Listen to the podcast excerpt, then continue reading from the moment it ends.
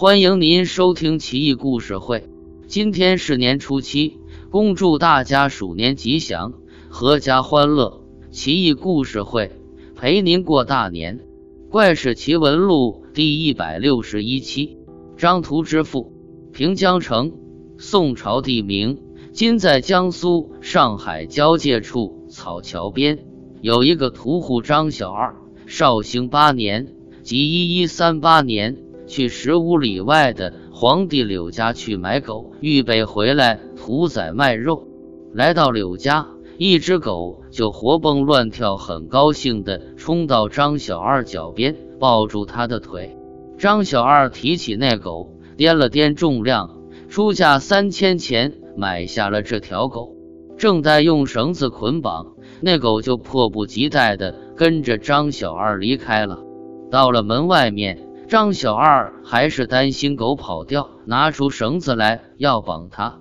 那狗就开口说话了：“我是你爹，你不能绑我。”张小二吓一跳，但当时酒醉困乏，也没太在意。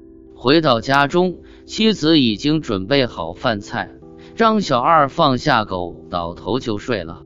那狗一见张七就说道：“儿媳妇，我是你公公啊！”张七当时就傻了。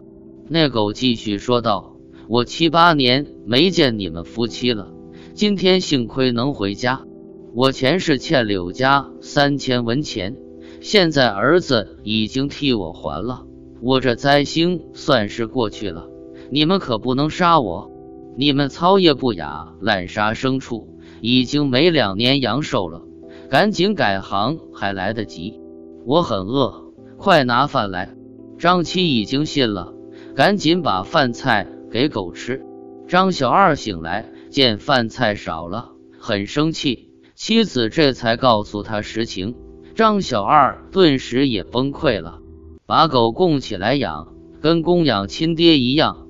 小心翼翼，更别说杀狗了。可惜三天后，那狗爹跑到邻居蒋家乱咬人，惹怒了人家，就被杀了。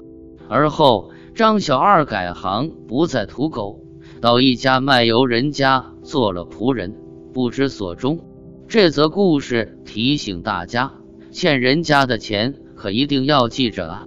让人不禁想起《无间道二》里面吴镇宇说过的那句话：“出来混，一定是要还的。”精辟呀！